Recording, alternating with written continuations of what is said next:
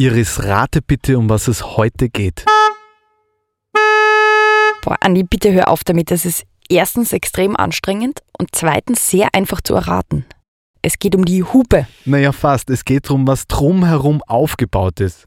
Aha, also um Karosserien. Nein, nein, es geht ums große Ganze, Iris. Denk an das große Ganze. Ah, okay, also ums sozialökologische Mobilitätsregime im postfossilen Anthropozän. Ähm, ja. Vielleicht. Also es geht heute um den Fußabdruck des Elektroautos und seine Auswirkungen auf die österreichische Wirtschaft. Sag ich ja. Folgewirkung, der Podcast des Klima- und Energiefonds. Hallo und herzlich willkommen zu einer neuen Episode von Folgewirkung. Heute geht es um das Heilsversprechen Elektroauto.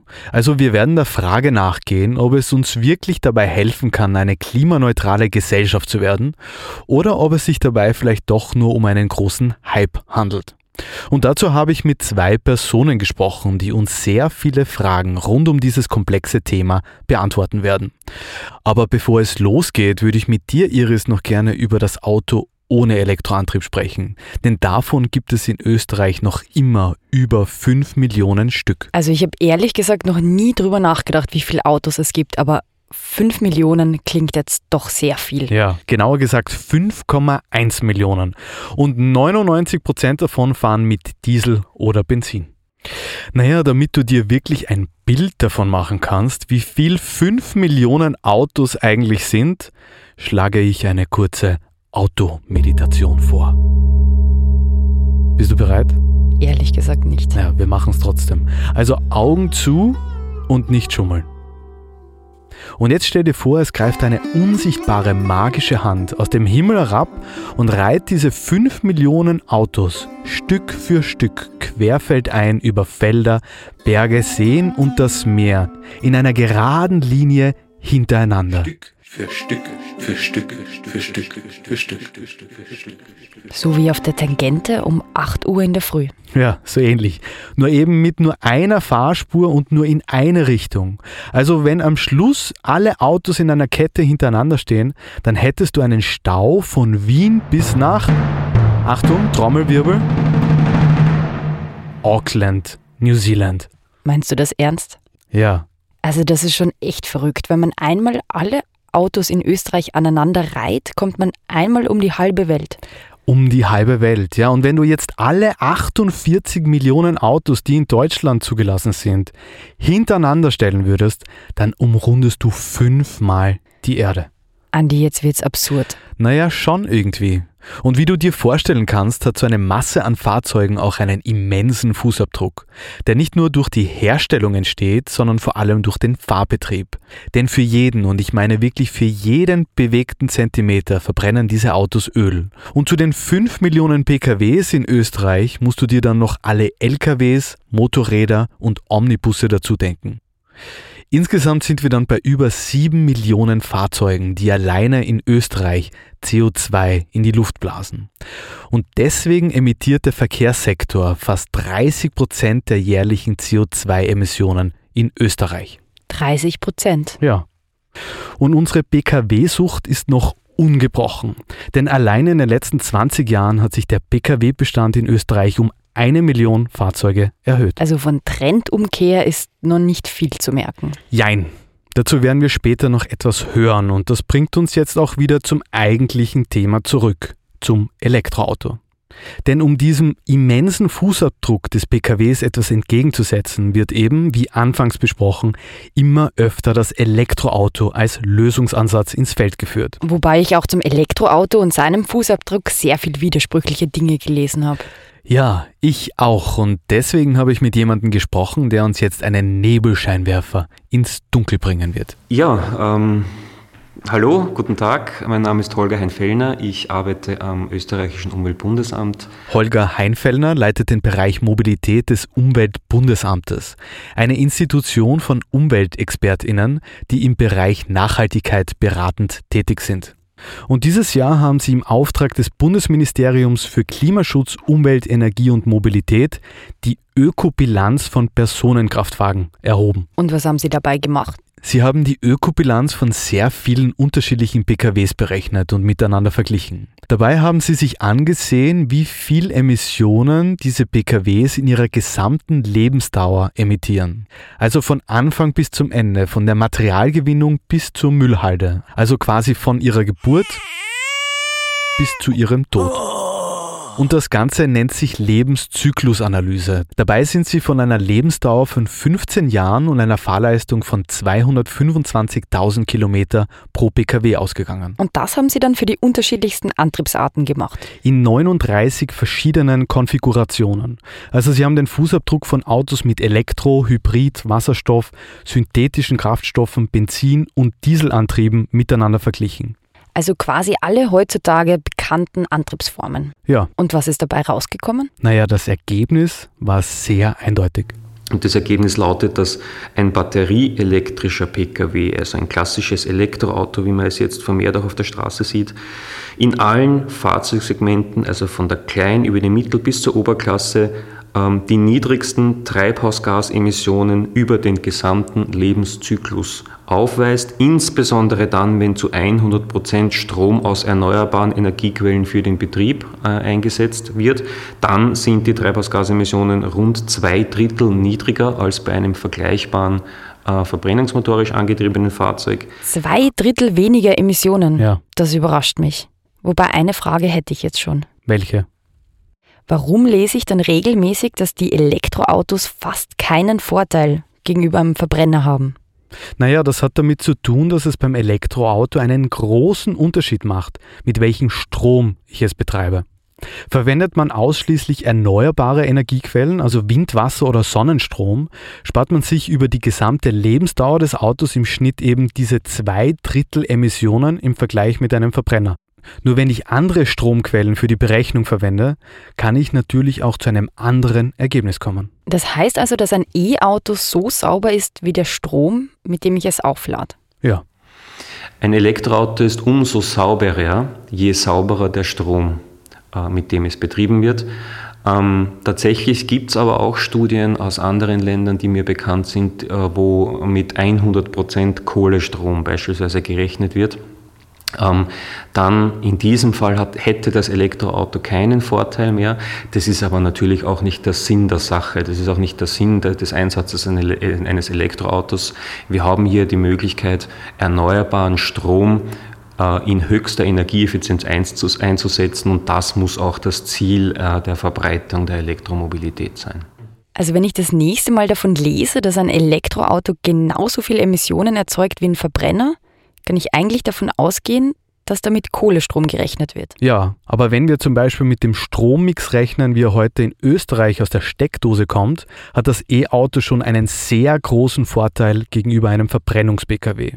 Und bei 100% erneuerbaren Stromquellen, so wie das ja in Zukunft sein soll, schöpft man seine ganzen Vorteile aus.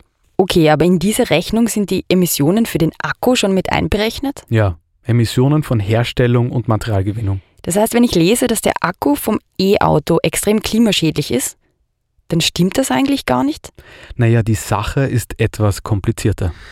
Ähm, grundsätzlich, was, was auf jeden Fall der Wahrheit entspricht, ist, dass äh, der Akku jene Komponente eines Elektrofahrzeugs ist, äh, bei dem die höchsten Herstellungsemissionen entstehen im Vergleich aller Fahrzeugkomponenten. Das bedeutet, das Fahrzeug, das Elektrofahrzeug geht hier mit einem gewissen Startnachteil in den äh, Lebensabschnitt des Betriebes, wenn ich es so sagen kann. Ab dann entstehen aber wesentlich weniger CO2-Emissionen aus dem Betrieb heraus, als es beispielsweise bei einem Verbrenner, bei einem Diesel- oder Benzinbetriebenen Fahrzeug der Fall ist. Und wir haben in unserer Studie errechnet, dass die Amortisierung dieses Startnachteils je nach Fahrzeugsegment bzw. eingesetztem Strom, also Österreichstrom oder ausschließlich erneuerbaren Strom, äh, bei einer Fahrleistung von 10.000 bis 45.000 Kilometern erfolgt. Bei einem Kleinwagen, mit, der mit Ökostrom äh, betrieben wird, sind es eher die 10.000 Kilometer. Bei einem Fahrzeug der Oberklasse das mit österreichischem Strom aus der Steckdose betrieben wird, bin ich eher bei den 45.000 Kilometer. Fahrzeuge haben aber natürlich eine äh, wesentlich längere Lebensfahrleistung, das heißt der Klimavorteil wäre so oder so jedenfalls gegeben. Okay, also der Akku produziert tatsächlich sehr viel Emissionen, aber die heben sich im Fahrbetrieb wieder auf. Genau, weil das E-Auto dann ja im Fahrbetrieb im Gegensatz zu einem Verbrenner sehr viele Emissionen spart. Wobei ganz klar gesagt werden muss, dass der Akku beim Elektroauto mit Abstand die Komponente mit dem größten Fußabdruck ist. Und deswegen sollte man sich, wenn man ein Elektroauto kauft, sehr gut überlegen, wie groß die Batterie und das Auto wirklich sein müssen. Aber auch in unserer Studie das, ähm, ein, ein Ergebnis angeführt, wonach durch Downsizing, das bedeutet durch die Nutzung eines kleineren Fahrzeugs statt eines größeren Fahrzeugs, die Hälfte der Lebenszyklusemissionen eingespart werden kann. Das heißt, ein Kleinwagen emittiert über den Lebenszyklus äh, ungefähr die Hälfte der Treibhausgasemissionen von einem äh, Fahrzeug der Oberklasse. Und ähm, die, die, die Take-Home-Message, wenn man so möchte, ist tatsächlich die, je kleiner das Fahrzeug, je kleiner der eingesetzte Akku, desto besser ist die Ökobilanz des Fahrzeugs, desto weniger Treibhausgasemissionen werden über den gesamten Lebenszyklus generiert. Also ein Elektro-SUV produziert doppelt so viel Emissionen wie ein Elektro-Kleinwagen. Ja, weil eben die Batterie so einen großen Fußabdruck hat. Und wenn ich ein kleineres Auto kaufe, also downsize, dann kann ich die Batterie dementsprechend kleiner dimensionieren. Und das hat einen doppelten Effekt. Wenn ich bei der Batterie spare, dann spare ich nicht nur eine Menge an Emissionen bei der Herstellung, sondern auch eine Menge wichtiger Materialien. Denn auch die seltenen Erden, die zur Herstellung eines Akkus benötigt werden, sind oft Thema heißer Diskussionen. Ja, das ist ähm, tatsächlich ein sehr emotionaler Diskussions, äh, ein, ein sehr emotionales Diskussionsthema im Zusammenhang mit der Elektromobilität. Grundsätzlich ist hier festzuhalten, keine Technologie kommt ohne Rohstoffe aus. Ähm, das bedeutet, was äh, im, motorisierten Individualverkehr, wie wir ihn bis jetzt kennen, also in den klassischen Verbrennern, was hier das Öl war, das Erdöl, ist bei Elektroautos, sind bei Elektroautos verstärkt ähm, Seltenerdoxide bzw. metallische, halbmetallische Rohstoffe wie Lithium, Kobalt und dergleichen. Ähm, tatsächlich ist es aber so, dass wir im Bereich der Elektromobilität hier noch Möglichkeiten haben, ähm, die, die Weichen richtig zu stellen. Ähm, und da gibt es verschiedene Ansatzpunkte. Einer ist der bereits, die bereits genannte Möglichkeit des Downsizings. Also jeder Kunde, jede Kundin hat die Möglichkeit, durch die Wahl des entsprechenden Akkus des Elektroautos direkt auf die äh, das Erfordernis eines Abbaus eines Rohstoffes, eines eventuell auch kritischen Rohstoffes einzuwirken. Das ist das eine. Und das andere ist aber auch, dass wir äh, mittlerweile versuchen, hier ähm, die, den Einsatz von sogenannten Sekundärrohstoffen zu stärken. Das bedeutet, äh, recycelten Rohstoffen zu stärken. Da gibt es auch verschiedene äh, rechtliche Initiativen, beispielsweise die Batterierichtlinie, das heißt, es braucht Downsizing und eine Recyclingstrategie. Ja, es braucht eine echte und rechtlich bindende Recyclingstrategie. Und hier gibt es auch eine Initiative der Europäischen Union, die in diese Richtung zielt. Aber was wir als Konsumentinnen proaktiv machen können, ist unsere Kaufentscheidungen nicht mehr auf Extreme auszulegen. Wir waren es gewohnt, in unserem ähm, sozusagen äh, Autofahrverhalten ähm, mit einer Tankfüllung ähm, ans Ziel, ans Urlaubsziel beispielsweise zu kommen. Ähm, und hier braucht es ein gewisses Umdenken, dass ein äh, Elektrofahrzeug ähm, nicht mehr oder die, die erforderliche Batterie, die ich brauche, nicht mehr an der einmaligen Urlaubsfahrt, zweimaligen Urlaubsfahrt im Jahr bemessen wird, sondern an der täglichen durchschnittlichen Fahrtstrecke. Die liegt in Österreich im Durchschnitt bei ca. 30 Kilometer pro Tag. Da gibt es kein Elektroauto mehr, das das nicht bewerkstelligen könnte. Also konkret gesprochen heißt das, dass wir bei Urlaubsfahrten in Zukunft mehr Pausen zum Aufladen machen sollen. Die Batterieladetechnik beim E-Auto hat sich schon sehr stark verbessert und man kann davon ausgehen, dass sie das auch noch in den nächsten Jahren tun wird. Also die angesprochenen Pausen werden kürzer werden. Wobei es aber klarerweise das Beste wäre, gleich auf den Zug umzusteigen. Und das bringt mich gleich zum nächsten wichtigen Punkt. Welchen? Dass wir in Zukunft Strom sparen müssen. Tatsächlich ist es aber so, dass wir aus heutiger Sicht äh, nicht die erneuerbaren Energiemengen zur Verfügung haben werden, um das Mobilitätsverhalten, wie wir es heute leben, also 5 Millionen Pkw mit durchschnittlich 15.000 Kilometer pro Jahr, so fortzuführen. Dafür wird aus heutiger Sicht die äh, erneuerbare Energie, die wir in Österreich produzieren können, nicht ausreichen. Und deswegen gilt es äh, auch neben der Forcierung von Elektromobilität äh, die Energieeffizienz dahingehend zu steigern, dass man sagt, man fährt weniger mit dem, äh, mit dem eigenen Pkw, man steigt vielleicht einmal auf das Fahrrad um, man nutzt verstärkt die Verkehrsmittel des öffentlichen Verkehrs, um hier grundsätzlich den Energiebedarf des Verkehrssektors zu drücken, so gut es geht. Wir müssen also insgesamt energieeffizienter werden. Ja, und das Elektroauto ist ein richtiger Schritt in die richtige Richtung. Nur wir wechseln mit dem E-Auto nicht nur eine Antriebsart, also von Öl auf Strom, sondern das E-Auto ist ein Bastelstück in einem gesamtgesellschaftlichen Komplettumbau. Tatsächlich, deswegen sprechen wir auch äh, von der integrierten Mobilitäts- und Energiewende. Ähm, also um es auf den Punkt zu bringen, es wird ohne Elektromobilität nicht klappen, die Klimaziele, die Klimaneutralität im Jahr 2040 zu erreichen.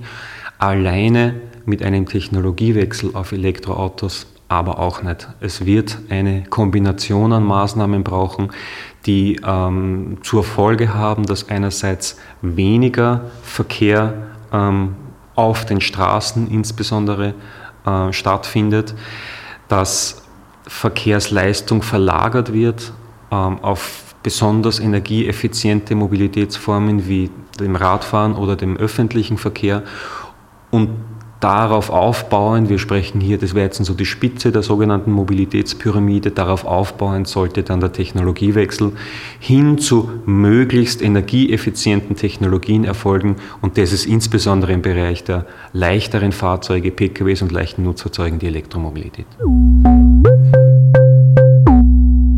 Am Elektroauto führt also kein Weg mehr vorbei, wenn wir bis 2040 unsere Klimaziele erreichen wollen. Wobei der Trend hin zur Elektromobilität, den wir in den nächsten Jahren erleben werden, einen grundlegenden Mobilitätswandel einläutet. Das heißt, wir stehen vor einem Strukturwandel, der nicht nur verändert, wie wir unsere Wege zurücklegen, sondern auch eine tiefgreifende Auswirkung auf die österreichische Wirtschaft haben wird. Um zu verstehen, warum das so ist, muss man zuerst wissen, wie stark die Wirtschaft in Österreich mit der Kfz-Industrie verbunden ist. Die Automobilindustrie ist mit einer der wichtigsten ähm, Wirtschaftszweige der österreichischen Wirtschaft. Das ist Birgit Meyer. Sie ist Industrieökonomin am Wirtschaftsforschungsinstitut Österreich. Sie hat ähm, in etwa eine ähm, Wertschöpfung von 8% der gesamten Bruttowertschöpfung. Wenn wir auch die Beschäftigung berücksichtigen, dann sehen wir, dass direkt und indirekt etwa 200, mehr als 200.000 Personen im Kfz-Sektor tätig sind. Und dieser riesige Industriezweig ist gleichzeitig Teil eines weltweiten Netzwerks an Lieferketten. Österreichischen äh, Zuliefererindustrie ist stark in internationale Produktionsnetzwerke eingebunden, die besonders stark von internationalen Fahrzeugherstellern wie VW, Audi und dergleichen bestimmt sind. Und die großen Hersteller verändern jetzt ihre Lieferketten. Also sie passen sie an das E-Auto an. Und das hat große Auswirkungen auf die Zulieferindustrie. Das heißt, wenn die nun ihre Autos umstellen, dann wirkt sich das auch auf jeden Zulieferer in der Lieferkette und somit auch auf die österreichischen Kfz-Zulieferer aus. Das heißt, wenn sich das Unternehmen in dem Moment nicht auch umstellt, dann kann es dazu führen, dass das Produkt, was es derzeit herstellt, nicht mehr benötigt wird und das wirkt sich dann natürlich auch auf das Bestehen des Unternehmens aus. Also der Strukturwandel hin zum Elektroauto ist damit auch eine Gefahr für Arbeitsplätze. Ja, und das muss man wiederholen. Es arbeiten hier in einigen wenigen Regionen in der Steiermark und in Oberösterreich über 200.000 Menschen in der Kfz-Industrie. Dementsprechend ist es wichtig, die richtigen Maßnahmen zu setzen, damit dieser Strukturwandel auch bewältigt werden kann.